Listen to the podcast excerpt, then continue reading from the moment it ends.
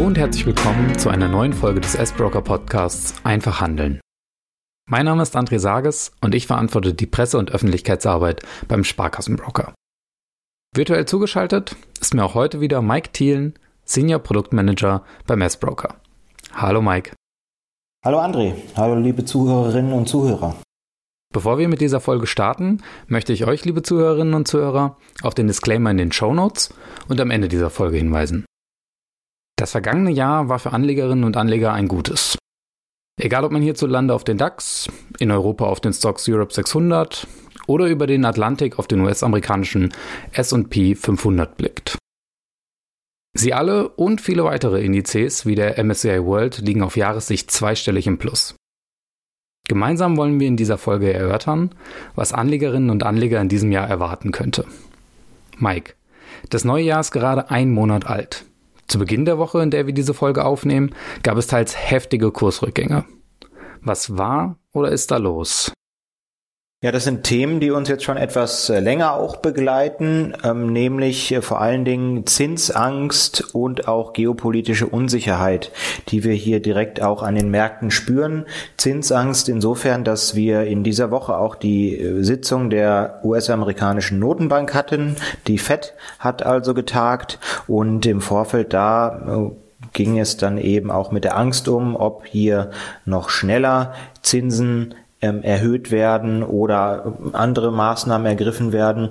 Und dazu kommt dann eben auch der Ukraine-Konflikt, äh, der ja schwelt und dort ähm, hat das dann eben auch Auswirkungen auf die Märkte, denn dort haben dann Marktteilnehmer auch Angst, wenn es denn eben sich zuspitzt und wenn es zum wirklichen Konflikt dann noch kommt oder es eskaliert, äh, dass es dann eben auch Wachstumssorgen gibt für den europäischen Raum. Und daher hatten wir dann eben auch unter anderem den DAX, der ähm, mehr als vier Prozent, knapp fünf Prozent in der Spitze auch verloren hat an dem Montag.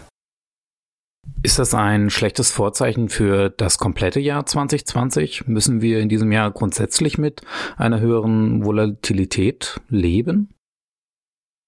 Also ich gehe davon aus, dass wir jetzt erstmal mit einer höheren Volatilität leben müssen. Man muss sich ja auch mal anschauen, von wo wir kommen. Wir haben, wie du es ja in der Einleitung auch schon erwähnt hast, André, ähm, die Aktienmärkte gehabt, die ja Rekord für Rekord gemacht haben.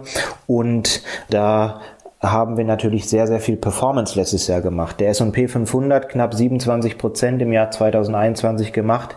Der DAX mit immerhin knapp 16 Prozent auch nicht so schlecht für ein Aktienjahr und der MSCI World äh, sogar mit 29 Prozent. Und ähm, dort, wenn man sich auch mal die Bewertungen von einigen Aktien anschaut, die sind schon recht sportlich geworden, insbesondere im Tech-Bereich. Und daher wird es wahrscheinlich auch dazu kommen, dass einige Aktien haben wir jetzt auch schon gesehen, von der Bewertung runterkommen müssen, damit sie auch für andere Marktteilnehmer wieder attraktiv erscheinen und nicht überbewertet. Und daher werden wir durchaus Schwankungen erleben, insbesondere wenn wir auf die Themen schauen, die durchaus anders sind als in den letzten zwei Jahren, die jetzt kommen und so dass wir sozusagen einen Paradigmenwechsel an der Börse erleben. Das heißt aber jetzt nicht, dass der Aktienmarkt äh, dadurch jetzt extrem stark einbricht und wir ähm, über das ganze Jahr gesehen einfach nur schlecht performen, sondern ähm, gerade auch wenn man sich zum Beispiel solche ähm, sogenannten Januar-Effekte anschaut, man sagt ja, so wie der Januar, so wird auch das Jahr. Ähm, das ist immer so eine Sache. Wir haben dort ähm, Wahrscheinlichkeiten und häufig sind die Wahrscheinlichkeiten dann so, dass es zu 60 Prozent ein hervorragendes Jahr wird, wenn der Januar gut war, ähm, letztes Jahr zum Beispiel. Ähm, wenn der Januar mal schlecht war, dann geht die Wahrscheinlichkeit etwas zurück, dass wir ein hervorragendes Jahr bekommen. Aber im Schnitt, selbst mit einem schlechten Januar, macht man immer noch drei bis vier Prozent Rendite im Schnitt im Jahr oder Performance in den Indizes, wenn man sich das mal anschaut, vor allen Dingen im S&P 500 mal ähm, davon gesprochen. Also von daher ähm, will ich da gar nicht schwarz malen, nur es wird sicherlich anstrengender als letztes Jahr, das Börsenjahr, obwohl es für einige Tech-Werte durchaus auch schon ambitioniert war und anstrengend war, das Jahr 2021 nämlich. Du hast eben von einem Paradigmenwechsel in einigen Bereichen gesprochen, die eben auch ausschlaggebend oder mit Auswirkungen auf die Börse sind. Welche Themen, welche Bereiche sind das, wo ein, ein solcher Paradigmenwechsel eben, eben stattfindet, jetzt in 2022 oder auch schon stattgefunden hat? Ja, da haben wir natürlich ähm, das vorherrschende Thema immer noch Corona, nämlich ähm, wir haben immer wieder von Pandemie gesprochen und äh, vielen Corona-Einschränkungen, die passiert sind, ähm, eben Lockdowns, die wir hatten und so weiter, wo dann ähm, von politischer Seite aus auch Unternehmen und andere gestützt werden müssen oder mussten. Ähm, jetzt ist äh, Licht am Ende des Tunnels da, dass wir von der Pandemie auf dem Weg in die Endemie sein könnten, sprich, ähm, dass die Omikron-Variante sozusagen dafür hilfreich ist, das heißt also, wir haben dort jetzt nicht mehr möglicherweise auf Sicht gesehen diese ganzen Einschränkungen, sondern mehr und mehr Lockerungen und dadurch eben auch durchaus wieder andere Themen, die auf die Agenda kommen, äh, die man sich dann da anschaut. Befeuert durch Corona haben wir als nächstes Thema natürlich die Inflation. Wir haben ähm, steigende Inflationsraten gesehen in den letzten Monaten, eben auch seitdem äh, wir 2020 auch in Lockdowns gekommen sind. Wir haben ähm, viele stark steigende Preise, Energiepreise sind gestiegen, aber auch Rohstoffpreise sind gestiegen als Beispiel. Und im Dezember zum Beispiel hatten wir eine Inflation in den USA von sieben Prozent. Und ähm, das ist natürlich hoch.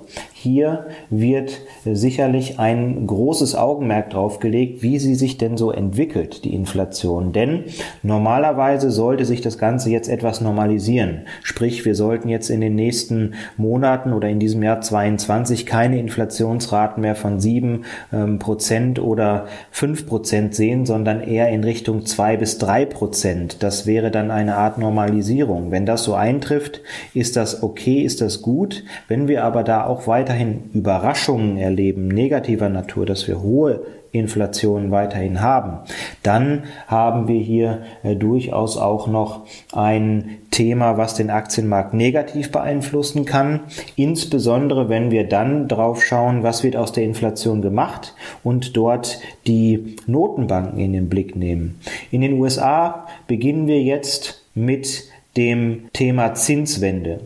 Wir hatten ja gerade gesagt, die USA hat in dieser Woche getagt, ähm, am Mittwoch nämlich, und dort hat die USA gesagt, dass sie bald die Zinsen erhöhen wird. Bald, da geht man von aus, dass es die Zinssitzung im März sein wird. Und man wird dann eben aufhören, die Anleihekäufe zu tätigen. Also das wird dann jetzt in den nächsten Monaten eben schrittweise um 30 Milliarden zurückgefahren, sodass man dann vermutlich mit der Zinserhöhung bei Null steht und dann auch irgendwann nach der Zinserhöhung damit anfängt, ähm, die Bilanz der Notenbank abzubauen, die sich ja natürlich aufgebläht hat durch diese Anleiheaufkäufe.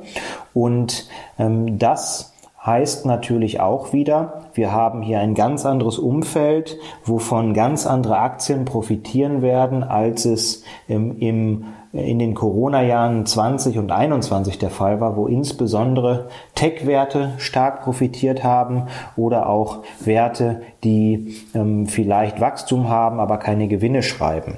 Ähm, da komme ich gleich auch noch dazu, was das für Themen sein können, denn wir haben jetzt natürlich nicht nur die USA als ähm, Thema für Zinswenden, sondern eben auch die EZB.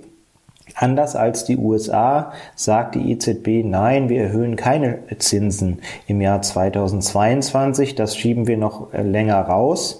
Die EZB spricht immer davon, dass es eine andere Situation ist als in den USA und dass die Inflation in Europa andere Gründe hat als die in den USA.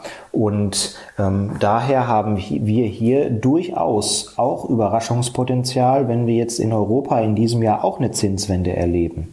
Und auch dort heißt es eben Wachstumswerte, Tech-Werte, die dann äh, wahrscheinlich nicht mehr äh, so im Fokus stehen werden in der Anlegergunst, gerade auch von institutionellen Anlegern.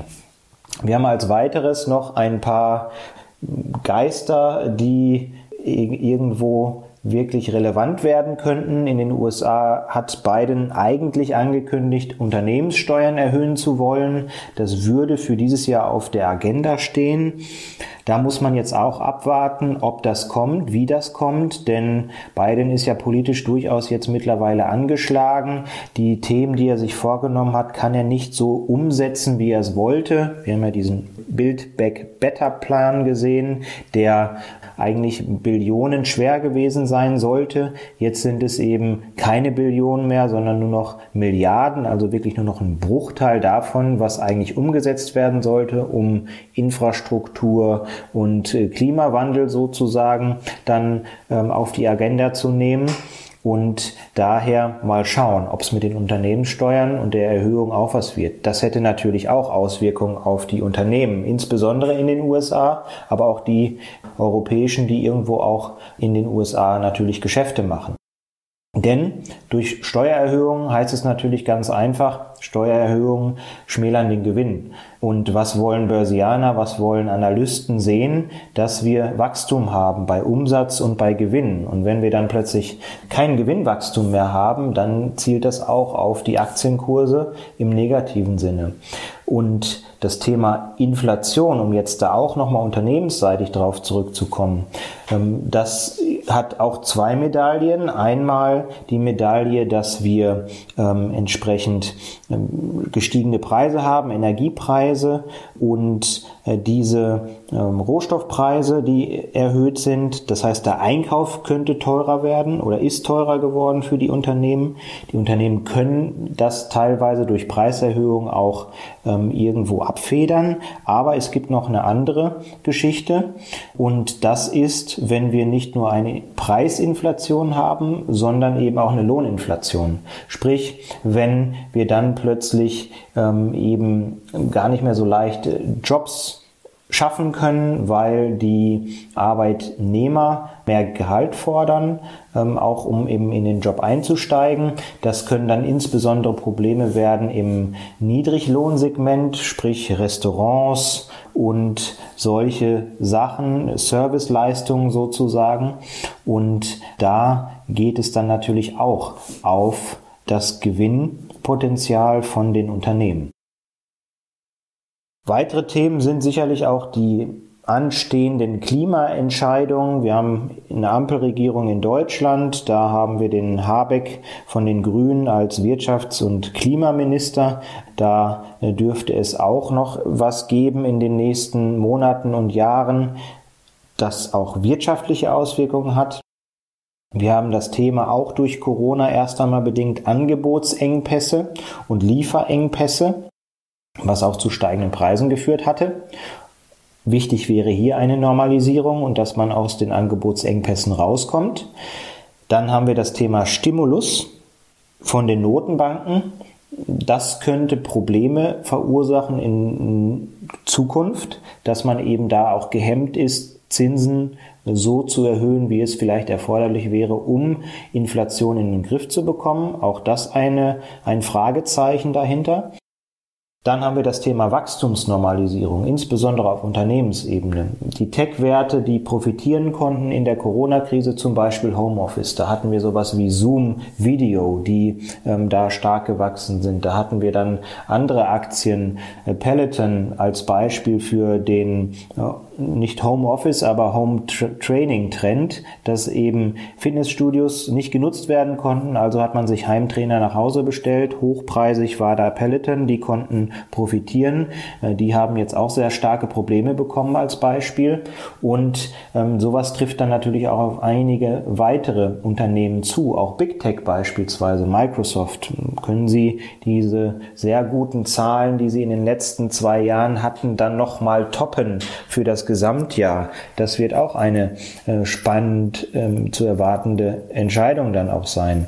Und vorhin angesprochen, um da jetzt mal einen Abschluss zu bekommen bei den ganzen Themen geopolitische Entwicklung. Wir haben den Ukraine-Russland-Konflikt und da dürfte ja auch in den nächsten Monaten noch einiges anderes sicherlich immer mal wieder in den Medien sein. Wir haben ja auch immer noch die Spannungen zwischen China und USA beispielsweise. Also langweilig wird es auf jeden Fall nicht in 22 und inwieweit diese Themen negativ oder positiv dann ausgehen werden, hat das natürlich auch Auswirkungen auf die Märkte. Wenn du sagst, dass Werte, Tech-Werte, Wachstumswerte, die in den letzten beiden Jahren und auch natürlich im letzten Jahr ähm, stark gewonnen haben, jetzt vielleicht auch dann eben verlieren könnten, heißt das im Umkehrschluss, dass ich dann einfach bei den Verlierern der letzten Jahre zulangen kann in diesem Jahr und damit auf der sicheren Seite bin? Nein, so pauschal würde ich das gar nicht sagen. Ähm, ich bin kein Fan davon, einfach ähm, immer zu schauen, wer hat im letzten Jahr oder wer hat in den letzten Jahren verloren und die einfach mal blind zu kaufen, sondern da geht es sicherlich auch um Qualität und auch um das Potenzial eines Turnarounds. Und da sollte man sicherlich auch das Augenmerk drauf werfen, denn es bringt mir nichts, wenn ich einen Verlierer kaufe, der fällt und fällt und fällt, ähm, nicht nur was den Kurs angeht, sondern eben auch fundamental gesehen Wachstum, ist da nicht, sondern wir haben negatives Wachstum in Umsatz und Gewinn und das kann nicht aufgefangen werden. Wenn das nicht passiert, dann wird aus dem Verlierer auch kein Gewinner werden.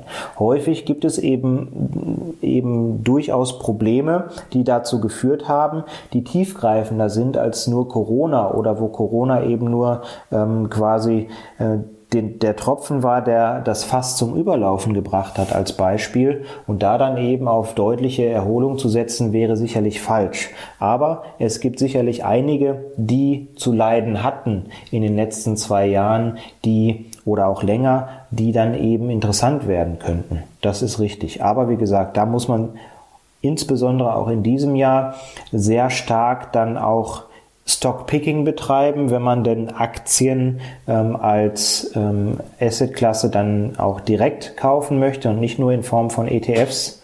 Ähm, zum Beispiel das Thema MSCI World könnte dieses Jahr auch ein eher negatives Thema werden. Insofern, dass wir Gewichtungen haben im MSCI World, auch stark tech-lastig, stark USA fokussiert als Beispiel und so dass hier äh, der MSCI World möglicherweise auch nicht so ein Bombenjahr haben könnte. Äh, das sollte man auch im Hintergrund und im Hinterkopf haben. Das heißt, wo ich im letzten Jahr oder in den letzten beiden Jahren vielleicht noch einfach Tech kaufen konnte, muss ich dann jetzt doch auch ein wenig genauer hinschauen im Tech-Bereich. Wer kann das, was er gewonnen hat während Corona, dann auch mitnehmen über die Zeit hinaus, über die Pandemie hinaus? Ja, richtig. Also wir hatten ja teilweise Bewertungen im Tech-Bereich. Da konnte man sich mal ein paar Aktien anschauen. Da gab es KGVs von 500, also Kurs-Gewinn-Verhältnisse von 500 oder sogar von 1000. Auch Kurs-Umsatz-Verhältnisse bei 50, bei 100. Das ist einfach nicht gesund und das kann kein Unternehmen auf Dauer auch aushalten, äh, denn da wird damit gerechnet, dass das Wachstum über Jahre so weitergehen kann. Und das tut es eben nicht. Und deswegen haben wir jetzt ja auch schon einige Werte gesehen, die um 60, 70, vielleicht sogar 80 Prozent gefallen sind im Tech-Bereich, die aber teilweise vielleicht sogar immer noch überbewertet sind. Also da muss man tatsächlich genau drauf achten, was man sich da reinholt ins Depot. Und nur weil irgendwo ein Kurs, ich sage jetzt mal fiktiv mal bei 200 im Hoch war, die Aktie steht jetzt bei 30, dass wir jetzt wieder diese 200 sehen werden, das ist keine ausgemachte Sache. Und das sollte man sich immer bewusst machen dabei. Und von daher bei Tech, das dürfte immer noch schwierig sein in den nächsten Wochen ähm, und möglicherweise Monaten. Das kann man sich vielleicht mal am Horizont irgendwo anschauen. Aktuell sind sicherlich andere ähm, Aktien oder andere Branchen gefragt. Gibt es denn Branchen, die du mit besonderer Spannung beobachtest in diesem Jahr? Entweder im Zusammenhang dann auch eben mit dem Ende der Pandemie und dem Übergang in die Endemie oder auch ganz unabhängig von Corona?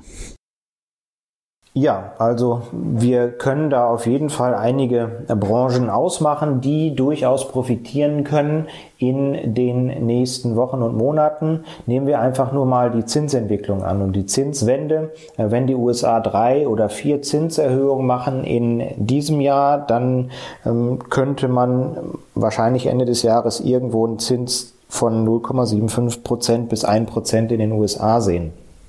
Zins ist immer gut für Banken und Versicherungen. Also haben wir da schon mal eine Branche, die dort ähm, als Gewinner hervorgehen kann. Wenn man sich die letzten Wochen auch anschaut, die Kurse bei Versicherern als Beispiel, da sehen wir, dass sie eben auch schon ähm, entsprechend gestiegen sind in Erwartung darauf, dass wir eben hier diese Zinswende bekommen. Wenn die EZB dann auch noch mitmachen würde als Beispiel bei der Zinswende, dann sicherlich noch mehr, was da an Profit möglich ist für diese Branche oder für diese beiden Branchen. Dann haben wir natürlich durch das Thema Inflation auch hm, den Konsumgüterbereich. Gerade die ähm, Unternehmen, die eine gute und starke Preissetzungsmacht haben, die können relativ einfach dann auch Preiserhöhungen machen. Es sind Konsumgüter, ähm, die dort dann sicherlich im Fokus stehen. Und dort haben wir einige Perlen, auch Dividendenperlen, die da sind, die jetzt auch wieder positiv dann aufmerksam machen können. Denn diese Unternehmen, die sind jetzt nicht die, die 30, 50, 60 oder 100 oder 200 Prozent im Jahr wachsen, sondern die wachsen stetig, aber eben auf niedrigem Niveau. Und die sind eine sehr gute Beimischung häufig, eben um im Depot weniger Volatilität, weniger Schwankungen zu haben. Daher sind die auf jeden Fall in diesem Jahr auch einen Blick wert. Wie gesagt, mit Fokus gerade die, die gute Preissetzungsmacht haben, die eben auch aufgrund der Inflation einfach mal den Preis erhöhen können, um sich die Kosten dann wieder reinzuholen. Dann haben wir sicherlich auch das Thema, wir haben es gesehen, Ende letzten Jahres, Anfang diesen Jahres auch nochmal besonders in den Medien Energie, Energiekosten. Ähm, wir haben den Ölpreis, der gestiegen ist und gestiegen ist und gestiegen ist, ähm, der jetzt derzeit irgendwo, wenn wir das West Texas Intermediate Öl nehmen, bei 87 ähm, Dollar ist und dort gehen ja einige davon aus, dass wir auch dreistellig werden in diesem Jahr. Das ähm, dürfte dann eben auch nicht überraschen, gerade wenn wir hier in Europa schauen mit der CO2-Steuer und so weiter, dass das Ganze immer teurer wird und dass dann sicherlich auch die entsprechenden Unternehmen im Öl- und Gasbereich, äh, gerade wenn man ähm, politisch motiviert eine geringere Nachfrage nach diesen fossilen Brennstoffen haben möchte, dass die auch sagen, okay, dann ähm, fördern wir so viel, dass der Preis nicht sinkt, sondern dass er dann eben auch eher steigt. Das ähm, ist, geht natürlich zu Lasten der Bürger muss man ganz klar sagen. Gerade in Deutschland kann man sich ja mal Statistiken anschauen, wie viel, wie viel Ölheizungen eigentlich noch im Betrieb sind, als, als eine Hausnummer sozusagen. Und äh, wenn man dann als ähm, Wirtschafts- und Klimaminister dann plötzlich Förderungen stoppt, um eben Heizungen dann auch energetisch zu sanieren als Beispiel und ähm, keine Alternative direkt so parat hat, dann ähm, muss man da sicherlich auch mal mit, mit großen und deutlichen Fragezeichen darauf reagieren, was das denn soll. Aber das heißt dann eben auch, gerade der Energiesektor ist spannend, denn die haben jetzt auch so eine Art Sonderkonjunktur, wenn wir auf solche Öl- und Gasunternehmen schauen, denn die ähm, bekommen dann mehr Kohle rein, haben dann auch wieder Gewinnwachstum. Sie können das dann nutzen, um eben den Transformationsprozess äh, weiter zu beschleunigen hin zu mehr Grün und äh, weniger ähm, dann fossiler Energieträger. Und das wird sicherlich spannend sein, genauso wie Versorger, die könnte man auch in diesem Bereich nennen und jetzt weniger als Branche, aber Dividendenzahler. Denn wenn wir steigende Zinsen haben, auch wenn die Realzinsen noch negativ sind, dann haben wir Dividendenzahler, die entsprechend ähm, auch profitieren können. Denn wenn die Dividende immer noch mehr gibt als der Zins, dann äh, wird vermutlich der Dividendenzahler auch weiterhin eher angesprochen werden als eben irgendein Zinspapier. Das sind so die, die Gewinnerbranchen äh, und dann eben auch als Spezialthema die Dividendenzahler, die da durchaus spannend sein können. Gibt es, wenn man von diesen einzelnen Branchen sich einmal wegbewegt und dann ja eben auch auf verschiedene Regionen schaut, da welche, die du besonders spannend in diesem Jahr beobachtest oder besonders gespannt beobachtest?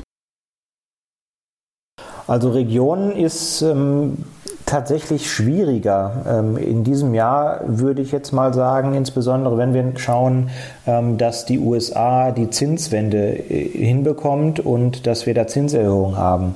Das stärkt den US-Dollar. Wenn der US-Dollar gestärkt wird, dann haben wir durchaus Schwierigkeiten bei zum Beispiel Emerging Markets, also wenn wir in den asiatischen Raum gehen.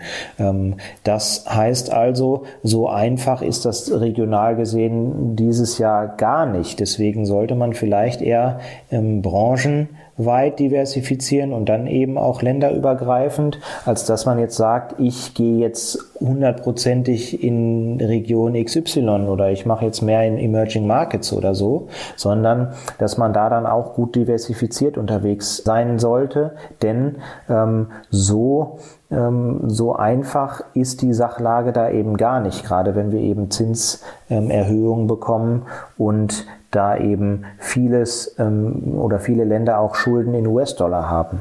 Ähm, China ähm, hat nicht gut performt letztes Jahr. Wenn du von Verlierern sprichst, ähm, dann könnte man vielleicht auch dahin schauen. Da haben wir aber auch eine angespannte politische Lage und dann eben die Planwirtschaft und China kann dann relativ einfach auch mal ähm, Unternehmen verbieten, ihr Geschäftsmodell weiter auszuführen und auszuüben. Das ist nicht gut. Das heißt, da hat man immer Risiken auch mit dabei. In Japan ist der Nikkei jetzt äh, so lala äh, gelaufen letztes Jahr, wenn man das mal vergleicht mit den anderen äh, Ländern auf der Welt. Ähm, da könnte man vielleicht auch hinschauen, aber in Japan gibt es seit Jahren eben auch diese Probleme. Da stimuliert die Notenbank ja seit Jahrzehnten, wenn man so will, ähm, ohne dass wir hier deutlich vorangekommen sind. Insofern ist es regional gesehen überhaupt nicht so einfach, sondern wie gesagt, da eher an Branchen vielleicht denken, die man auch auf äh, Regionen natürlich ausweiten kann. Jetzt haben wir vor allem von Branchen, Regionen, vor allem eben auch von Aktien hier gesprochen. Gibt es dann auch andere Assetklassen, die gewinnen oder verlieren könnten in diesem Jahr? Ähm, bleiben Aktien alleine in 2022 attraktiv? Alleine sicherlich nicht, ähm, aber Aktien bleiben attraktiv. Ähm, denn äh, wenn wir jetzt zum Beispiel Zinserhöhungen bekommen, wir haben ja einmal natürlich den Leitzins in Europa oder in den USA und dann haben wir noch den Realzins. Selbst wenn wir jetzt irgendwie Zinserhöhungen 0,5 Prozent, 1 Prozent bekommen, ist in der Regel der Realzins immer noch negativ. Wir haben andere Assetklassen, wo man mal draufschauen könnte, wo es aber auch nicht ganz so einfach ist sprich Rohstoffe oder Edelmetalle, Gold und Silber als Beispiel. Da muss man dann auch noch schauen. Die werden insbesondere dann wieder spannend, wenn wir die Inflation haben, die weiterhin stark ist und äh, die jetzt nicht wieder zurückkommt und sich normalisiert. Dann sind äh, solche Assets natürlich gefragt. Da kann man dann hinschauen an der Stelle. Aber mit Zinserhöhungen, mit äh, weniger Liquidität, mit einem stärkeren US-Dollar, der dadurch resultiert, ist es dann auch wieder etwas schwieriger, wenn wir nur im Rahmen der Erwartungen hier abschneiden, was die, was die Inflationsentwicklung angeht, dann dürften die jetzt keine Überperformer werden. Als sicherere Bank oder besser gesagt als Stabilität im Depot kann man eine Beimischung bei den Edelmetallen sicherlich haben. Aber man darf jetzt auch keine Wunderdinge erwarten, zumal Gold ja auch schon äh, quasi im Vorlauf äh, von der ganzen Inflationsentwicklung sehr stark gestiegen ist ähm, im Jahr 2020. Also dort kann man hinschauen, wenn bestimmte Dinge eintreffen, ansonsten Stabilität fürs Depot und ähm, sonst, vielleicht spielst du noch auf das Thema Krypto und so weiter an. Da haben wir eben auch eine sehr, sehr hohe Volatilität. Ähm, Kryptowährungen, da muss auch erstmal eine Entscheidung wirklich fallen, eine Richtungsentscheidung, äh, wie es denn da aussieht. Jetzt haben wir wieder Russland äh, gesehen. Russland äh, hat jetzt auch beispielsweise im Thema Bitcoin Mining auch vieles verboten oder verbieten wollen. Ähm, da wird es nicht einfacher. Und insofern haben wir jetzt hier auch keine Stabilität fürs Depot, wenn man in Richtung Krypto schaut, wovon äh, allenthalben ja immer mal wieder gesprochen wird. Das ist das neue Gold, sieht man derzeit aber absolut null davon. Und ähm, insofern auch dort eine Geschichte, die man sich dort anschauen müsste. Was man natürlich auch machen kann, das Thema Anleihen aufgreifen, wenn wir Zinserhöhungen bekommen. Nur hat man hier natürlich auch eine begrenzte Rendite, ein begrenztes Renditepotenzial. Wenn sich Unternehmen dann neu verschulden müssen, dann gibt es da sicherlich einen höheren Zins, der bezahlt werden muss, also auch vielleicht im Bereich Corporate Bonds, aber bei Qualitätsunternehmen könnte man dann schauen, da kriegt man dann eben auch eine gewisse Glättung der Volatilität hin für sein eigenes Depot.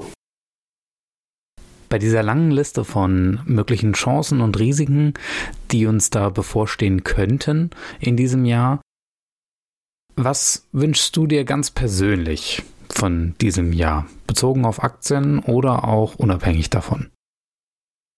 Also unabhängig davon äh, würde ich mir wünschen, dass wir jetzt wieder auch insgesamt als Gesellschaft besser miteinander umgehen. Denn man hat ja in den letzten Monaten und Jahren ähm, dann durchaus auch gesehen, dass die Diskussionskultur ein bisschen gelitten hat und dass vieles populistisch dann auch ausgeartet ist oder dass wir äh, gar nicht mehr verschiedene Meinungen untereinander aushalten können. Das würde ich mir wünschen, dass das wieder geht und besser geht und dass wir eben nicht mehr nur dieses Gruppendenken haben, ähm, insbesondere auch beim Thema Corona, wo wir es da sehr stark gesehen haben, dass wir also hier wieder auch dort zur Normalität zurückkommen können. Das wäre ein sehr, sehr großer Wunsch. Ansonsten ähm, natürlich, dass wir hier diese Krise dann im Generellen überwinden können, dass ist sicherlich erstrebenswert an der Stelle.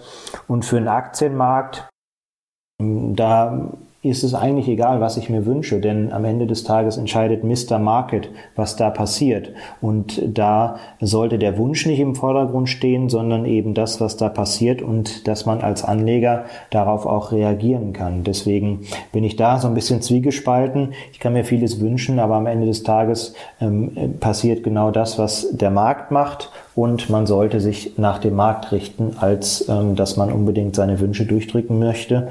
Vor allen Dingen, weil 99 Prozent aller Marktteilnehmern dazu auch die Finanzkraft einfach fehlt. Das nenne ich mal ein schönes Schlusswort. Ich danke dir, Mike, dass du uns für eine weitere Folge des S-Broker Podcasts Einfach Handeln mit deiner Expertise zur Verfügung standest. Und ich danke euch, liebe Zuhörerinnen und Zuhörer, fürs Zuhören. Solltet ihr Fragen und oder Feedback zu unserem Podcast Einfach Handeln im Allgemeinen oder dieser Folge im Speziellen haben, schreibt sie gerne in die Kommentare unter dieser Folge oder schreibt uns eine Nachricht in den sozialen Netzwerken. Wenn euch unser Podcast gefällt, würden wir uns freuen, wenn ihr dies kundtut, zum Beispiel durch einen Like oder eine Rezension bei Apple Podcasts. Auf diese Weise macht ihr auch andere auf unserem Podcast aufmerksam und helft ihnen, ihre Anlageentscheidung auf ein solides Fundament zu stellen. Bis zum nächsten Mal.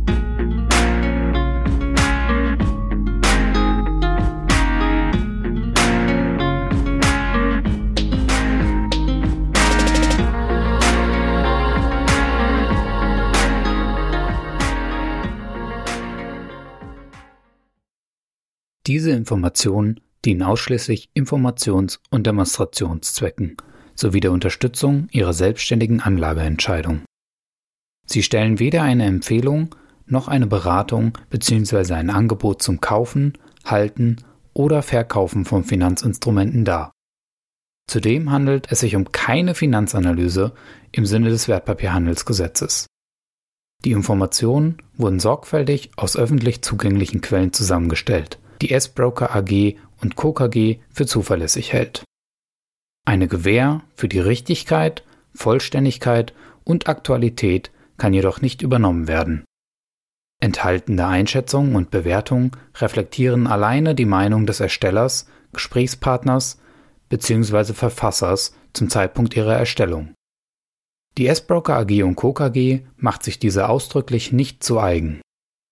Die S-Broker AG und Co. KG erstellt keine eigenen Finanzanalysen, sondern gibt diese lediglich inhaltlich unverändert weiter.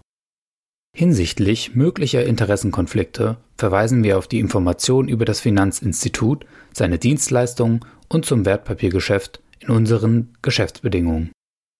Bevor Sie Anlageentscheidungen treffen, sollten Sie sich sorgfältig über die Chancen und insbesondere Risiken des jeweiligen Finanzinstruments informieren.